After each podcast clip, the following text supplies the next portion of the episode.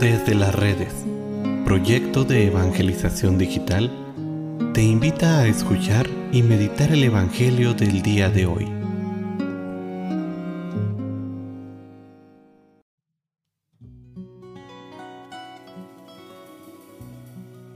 El día de hoy, miércoles 23 de noviembre, escuchemos con atención el Santo Evangelio según San Lucas. En aquel tiempo, Jesús dijo a sus discípulos, los perseguirán y apresarán, los llevarán a los tribunales y a la cárcel, y los harán compadecer ante reyes y gobernantes por causa mía. Con esto, ustedes darán testimonio de mí. Grábense bien, que no tienen que preparar de antemano su defensa, porque yo les daré palabras sabias, a las que no podrá resistir ni contradecir ningún adversario de ustedes los traicionarán hasta sus padres y hermanos, sus parientes y amigos. Matarán a algunos de ustedes y todos los odiarán por causa mía. Sin embargo, ningún cabello de su cabeza perecerá. Si se mantienen firmes, conseguirán la vida. Palabra del Señor. A lo largo de la historia, querida familia, se ha demostrado muchísimas veces que ser cristiano, cuando las cosas van caminando bien, no representa ningún problema. Lo difícil es perseverar en los momentos difíciles. El cristianismo es un estilo de vida y es un estilo de vida que muchas veces va en contraposición con los valores y pensamientos actuales del mundo. Y esta es la causa principal de los problemas.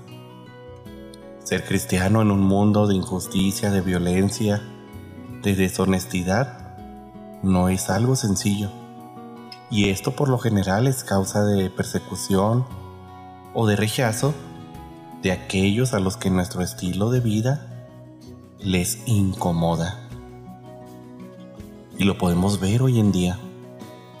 Hay muchos que les incomoda que haya personas que les digan que su estilo de vida no va conforme al Evangelio y tratan de acallarlo desde alguna posición meramente dando su opinión o desde una posición de poder. Y es muy común verlo no solo en nuestro país, sino en el resto del mundo, donde muchas veces las muestras de fe son prohibidas o se pretenden mantener en lo mínimo porque incomoda ser cristiano. ¿Cuántas veces en la historia se han dado martirios de gente que por el simple hecho de ir en contra de la corriente del mundo ha incomodado tanto a alguien que simplemente deciden acabar con su vida. Pero también ha sido una incontable cantidad de personas las que finalmente ante la prueba decidieron seguir la corriente del mundo y darle la espalda a Dios. Ánimo hermanos, hoy más que nunca necesitamos personas valientes que muestren al mundo que son verdaderos discípulos de Jesús.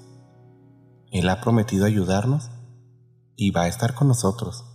Así que seamos fieles hasta el final.